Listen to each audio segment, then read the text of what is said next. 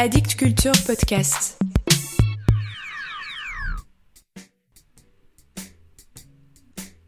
Salut à vous.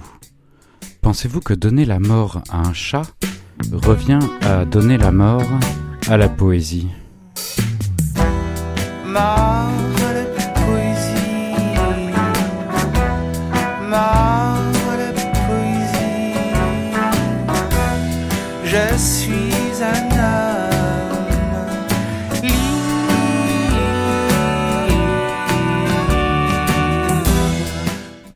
l'épisode précédent, je vous parlais du poète allemand Albrecht Haushofer et de comment la forme poétique lui avait permis, lors de son emprisonnement, de sonder son être, admettre ses fautes, chercher une forme d'absolution, de sagesse aussi, mais surtout et avant tout de prendre sa culpabilité à bras le corps. Bien malin serait celui qui vous dira à quoi sert la poésie pour celui qui l'écrit. Et la transition que je vais faire avec la poétesse d'aujourd'hui pourrait paraître hasardeuse, maladroite ou inappropriée. Et pourtant, si l'une des caractéristiques de l'écriture de poésie est d'être cathartique, de libérer ses démons pour mieux les dompter, de se soigner par les mots, c'est bien ce que fait aussi Louise Dupré. Poétesse et romancière québécoise née en 1949, récompensée par de nombreux prix dont celui du gouverneur général, l'une des plus hautes distinctions littéraires du Canada, Louise Dupré a fait paraître en 2016 aux éditions du Norrois un recueil de poèmes intitulé La main hantée. Il a été repris en 2018 par les éditions Bruno Doucet. De quelle culpabilité s'agit-il dans ce recueil? En quoi la main est-elle hantée? Pourquoi Louise Dupré a-t-elle besoin d'une catharsis? Si vous avez déjà eu un animal domestique et qu'il a fallu le faire piquer, vous avez sans doute une idée de quoi elle parle. Ce poème, qui ouvre le recueil, m'a littéralement scotché. Je ne pensais pas qu'un tel sujet, emmener son chat chez le vétérinaire, pouvait autant prendre aux tripes. Cette expérience, la culpabilité qui s'ensuivit, ouvrit grand les vannes chez la poétesse qui, dans la suite du recueil, fait son examen de conscience d'une manière sévère et parfois terrible. Un livre fort, juste et terriblement actuel. Écoutez plutôt ce texte d'ouverture. Personne ne t'a jamais appris à te fabriquer une carapace contre les cauchemars qui habitent le silence fragile de tes draps. Toute la nuit tu as rêvé de soldats défilant au rythme des fanfares pour la joie des passants, toujours prêts à la fête. À chaque nuit sa parade, sa guerre en musique, jetée sur les cris fantômes des exécutions. Au matin, tu t'es réveillé de la honte pour aussitôt retourner à la honte. Tu as caressé ton chat, tu l'as emprisonné dans sa cage, et tu as traversé le soleil indifférent pour le conduire dans cette salle encore déserte où tu attends, les muscles engourdis, comme si c'était toi la condamnée. Il hurle ton chat, et tu n'en peux plus de l'entendre, suffoqué sous un désespoir si humble que tu ignores quel nom lui donner. Appel, supplication d'un être qui veut sauver sa vie. Tu ne sais pas de quel droit tu as décidé de sa fin, de quel droit tu te prends pour Dieu. Pour un peu, tu t'enfuirais, la cage soudée à ta main, mais tu restes là, vissé au hurlement dans ton oreille, tandis que la réceptionniste devant toi continue son travail, sourde à votre détresse. Il te regarde de ses yeux déjà morts, ton chat, sans comprendre ta cruauté, et tu lui demandes pardon. Tu demandes pardon pour tout ce qui finira aujourd'hui, humain ou bête abéti, bâtard de la vie usé à la corde. Mais les bêtes ne se suicident pas, même dans la douleur innommable. Elles attendent d'être recouvertes par le noir. Peut-être aurait-il mieux aimé continuer à souffrir, ton chat, comme tous les félins depuis leur apparition. Et toi, tu le forces à une mort moderne, alors qu'il n'exigeait que sa pâtée quotidienne.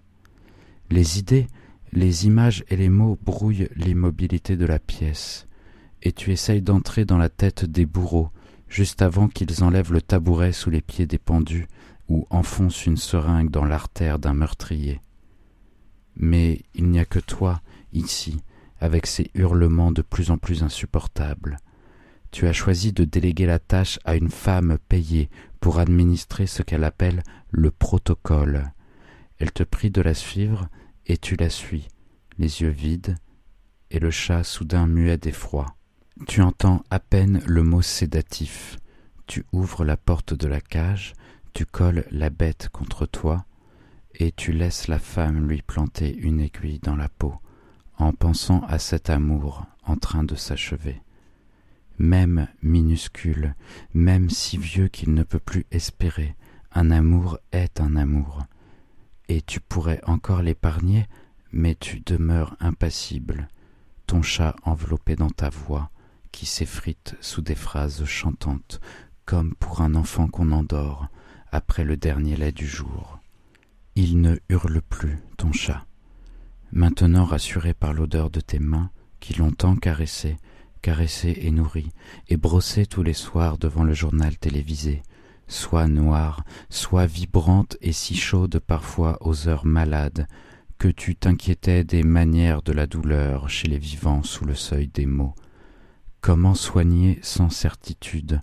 Comment faire comprendre la bonté des petites tortures qu'on appelle traitement Tu tournes dans tes questions en regardant les minutes avancer trop vite sur l'horloge. La femme en blanc revient avec la mort, et tu déposes sur la table la chose déjà enfuie. Tu lui dis des mots muets de mère, tu lui touches la joue en songeant au condamné, achevé dans la haine, et tu te mets à pleurer quand le petit cœur s'arrête. Tu pleures comme tu n'as pas pleuré depuis longtemps, et tu continues à caresser la dépouille tiède en lui parlant comme on parle au défunt. Mais il faut bien retourner à la vivacité de la lumière, la cage pendante au bout de ton bras, et le cœur abandonné, le cœur soudain détaché de toi comme dans une toile de Frida Kahlo, et tu revois la scène dernière, alors que tu ranges le panier rond, les jouets et la brosse, avec l'impression de tuer ton chat une seconde fois. Il ne te restera de lui que des images repliées sur l'inavouable d'une tristesse, où résonnent les hurlements de tous les chats noirs, brûlés vifs au temps de la sorcellerie. Tu voudrais accueillir les bûchers retournés à la poussière, et tu creuses dans la langue commune une même fosse aux bêtes et aux femmes, possédées par le diable des superstitions. Te voici bec et griffes, comme chaque fois que surgit une ancienne mémoire. Ta peine, endormie au fond de la poitrine, et toi, soulagé, avec l'image de ton chat, en paix, dans une mort comme celle que tu te souhaites, quand tu seras toi aussi aveugle et sourde. Une petite injection, et tu t'éteindras une flamme à bout d'espérance, et tu iras rejoindre le troupeau des vertébrés sommeillant dans l'éternité de leurs cendres. Mais ta faute, cette entaille que tu désinfectes trop vite de ta bonne conscience, tu l'as fait disparaître sans son consentement, ton chat, comme une fille sa mère quand elle refuse une vie maintenue à force d'acharnement. Soudain, tu ne sais plus distinguer le bien du mal, ni le purgatoire de l'enfer où tu te retrouves parmi les âmes coupables. Il est là en toi, cet embrasement de la souffrance, là ces hurlements qui viennent troubler ta solitude, toutes ces bêtes jetées vivantes aux déchets, mortes de faim au bout de leur chaîne ou battues à en crever. Et tu pleures avec Nietzsche devant ce vieux cheval sous les coups de cravache, car la philosophie ne peut rien contre la cruauté des maîtres, pour laver la douleur, il n'y a que les larmes et la poésie quand elle arrive à toucher la moelle de la langue. Seul désormais avec ta main, tu noircis des pages et des pages, puisqu'il te faut un lieu pour loger la honte qui pourrait finir par te tuer, comme tu as toi-même tué ton chat quand il ne quémandait qu'un sursis.